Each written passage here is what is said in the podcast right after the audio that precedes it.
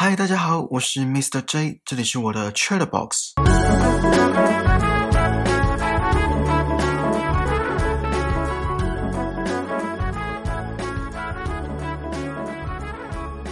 要趁年轻及时享乐，活在当下。年轻才有力气玩，年轻才有本钱挥霍。如果不趁现在放纵一下自己，对自己好一点，要等到什么时候？这种话你们有听过吗？类似的言论在网络上都找得到，甚至身边的人都这样倡导着，把自己加入月光族的会员之一，还好免入会费，每天这边花一点，那边信用卡刷一下，月底总是哀叹着钱好难赚，入不敷出。下班后懒惰虫寄生，社群媒体滑一下，电视看一下，韩剧追一下，又到了睡觉时间。隔天醒来，记不得前一天晚上到底在干嘛，只觉得下班后的时间过好快。就这样日复一日，年复一年，实实在在的贯彻及时行乐的理念。可是代价却是退休金无限趋近于零的账户。我这段话可能有点极端，可是却很有可能发生。有些人会觉得说，反正房子都买不起了，物价也把我们的薪水抛诸脑后的往上飙。再怎么努力也是徒劳无功，那何不把这些钱花在提升生活品质？做人已经那么累，人生嘛这么辛苦干嘛？你们同意这段话吗？如果努力就一定会成功，那我相信会有更多人愿意努力，是吧？可是，在这个世代，就是努力也不一定会成功，这我也承认。然后耍废的门槛又那么低。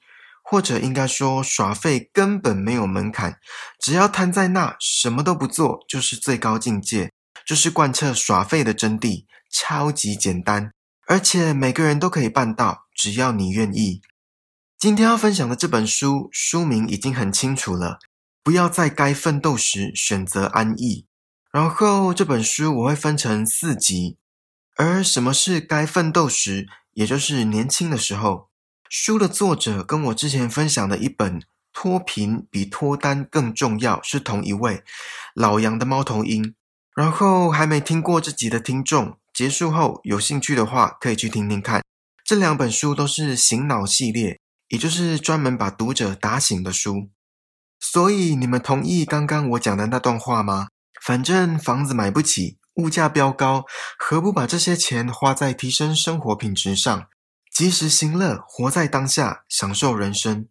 小时候，呃，其实也没有多小，没记错的话，应该是从高中开始，家中的长辈就跟我说，要趁年轻的时候打拼，不要等到老了才来后悔。当时年纪轻轻不懂事，十几岁的我，把这几个字懵懵懂懂的听进去，也懵懵懂懂的记在脑海里，想说，在未来的某一天，我一定会明白的。时至今日，我开始慢慢了解当时长辈们的苦口婆心，也开始慢慢了解“年轻就是本钱”这句话的道理。有些人满嘴的酸葡萄心理，明明就是自己不够努力，明明就是自己没有能力，还自命清高的说“我无所谓”，自命清高的说“我不需要”。可是看着别人晒着努力赚来的房子，听着别人出国旅行回来的样子，还是会眼红。这种自相矛盾的心理真的是蛮可笑的。书中有一句话说：“平庸或者卓越，都是经由你允许了才发生的。”这句话整个打醒了我，不愧是醒脑之书。还记得我在节目一开始说的那段话吗？要趁年轻时及时享乐，活在当下。年轻才有力气玩，年轻才有本钱挥霍。如果不趁现在放纵一下自己，对自己好一点，要等到什么时候？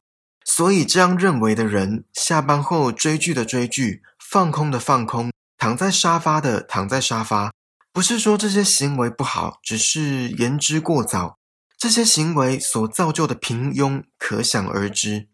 每个人上班都很辛苦，下班都很累，没有一份工作是轻松的。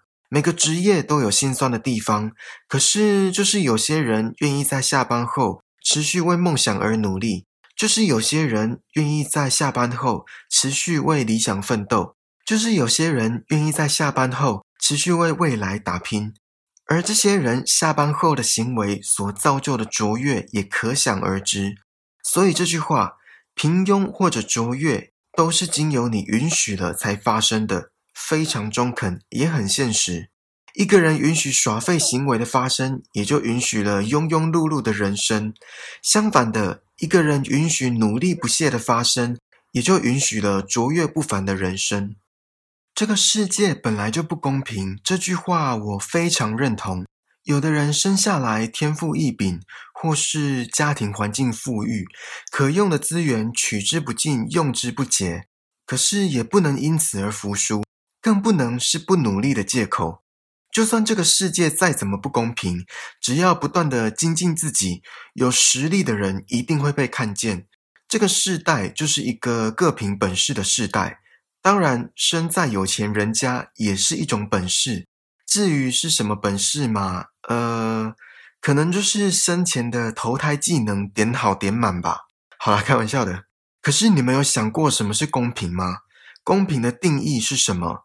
如果今天是你们赢得比赛，或是获得奖励之类的，即使比赛的赛制不公平，你们还会大声抗议吗？有些人口中的不公平。不外乎就是因为他们没有得到他们想要的结局，也不是他们想要的，所以就大声反对。好像这么做，这世界就会变成他们口中的公平。不过，这些人没有想过，在得到公平的对待之前，他们有公平的付出吗？他们有像获得胜利的人一样日以继夜的努力吗？他们有像获得成功的人一样夙夜匪懈的奋斗吗？现实就是这么的现实，呃，这句话不是绕口令。把时间花在什么地方，就会在什么地方收获。这个道理很简单，可是很多人都做不到。明明知道学一个新的语言不是几天或几个礼拜就可以达成的事，可是却在第二天背单字的时候半途而废。明明知道减肥不是立即见效，而且需要坚持的事。却在周末晚上，为了犒赏自己一个礼拜的辛劳，大吃一桶炸鸡，大灌一瓶家庭号的可乐。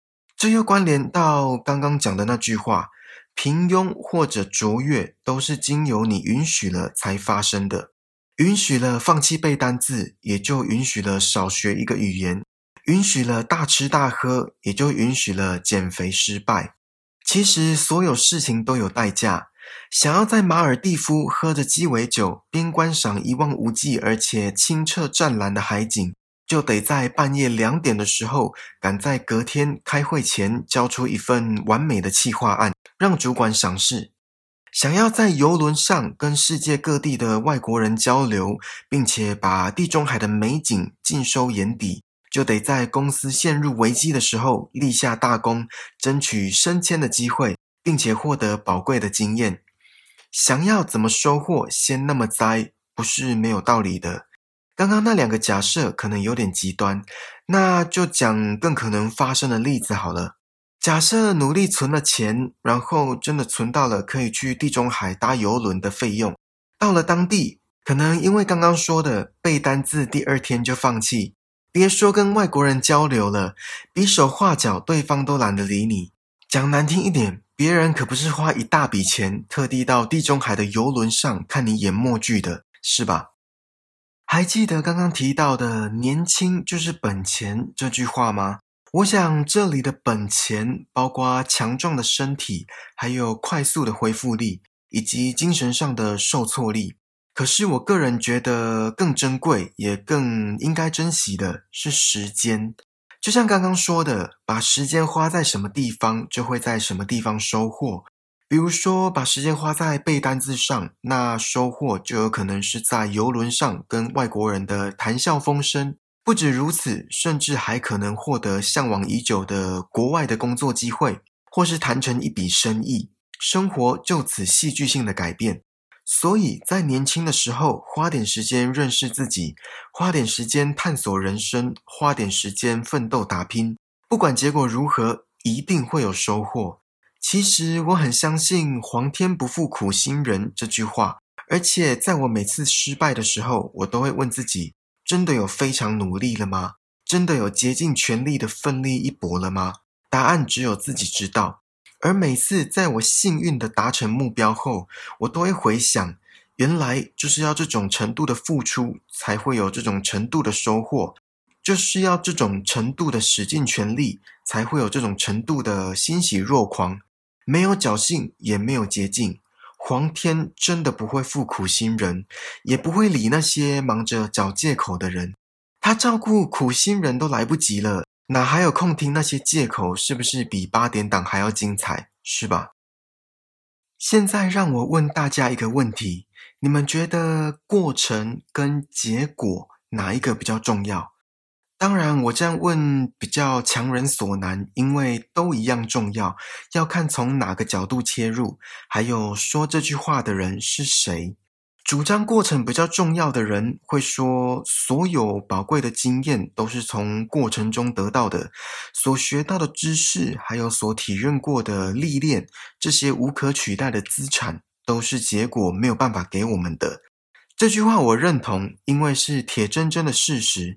假设现在公司设立了一个目标，要在年底前达到，而现在想的方案 A 执行了一段时间后失败了，宣告阵亡。可是，在过程中一定有学到什么，比如说更了解怎么跟别的部门合作，或是在客户应对上抓到一些技巧，这些都是对未来的职场上有很大的帮助。好，我们换个角度来看。那些主张结果比较重要的人会说：“失败就是失败了，讲再多也没有用。”这句话有没有道理？我觉得也有道理。大家应该都考过试吧？不管是学校的期中考、期末考，或是国家考试、证照考试、英文检定等等，这些是不是都崇尚结果论？考官或考试机构会因为考生不眠不休的准备，就算分数没有达到标准，没有通过门槛，也盖上合格的印章吗？我想应该不会吧。如果会，那这个考试就没有意义了。就拿刚刚那个方案 A 来讲好了，这个方案失败了，如果公司因此赔了名声，也赔了不少钱，那主管或老板一定会很不爽。我相信他们不会因为员工加班了多少时间在这个方案上而完全气消，也不会考虑员工花了多少精力而完全不惩处。如果会，那真的很佛心。然后我们换个情境，假设现在另外一个方案 B 成功了，公司声名大噪，也因此赚了大把大把的钞票，老板欣喜若狂，高兴都来不及了。就算这个方案 B。只花了员工短短几天的时间就完成，而且完全没有加班，老板不会注意到，也不在乎，甚至会觉得他请对人，完全不会管员工花了多少时间跟精力在这个方案上，反正成功了就好。那在这个方案 B 的例子，是过程重要还是结果重要？好，还记得我刚刚说的，虽然过程跟结果都一样重要。因为要看从哪个角度切入，还有说这句话的人是谁，什么意思？那就是今天如果是一个失败的人说结果不重要，过程比较重要，你们会信吗？还是会觉得他讲的都只是屁话，不想理他？然后如果今天是一个成功的人说结果不重要，过程比较重要，我相信大家都会洗耳恭听吧。比如说，一位考上麻省理工的高材生分享他的读书方法跟准备资料的诀窍，想必参考价值会很高。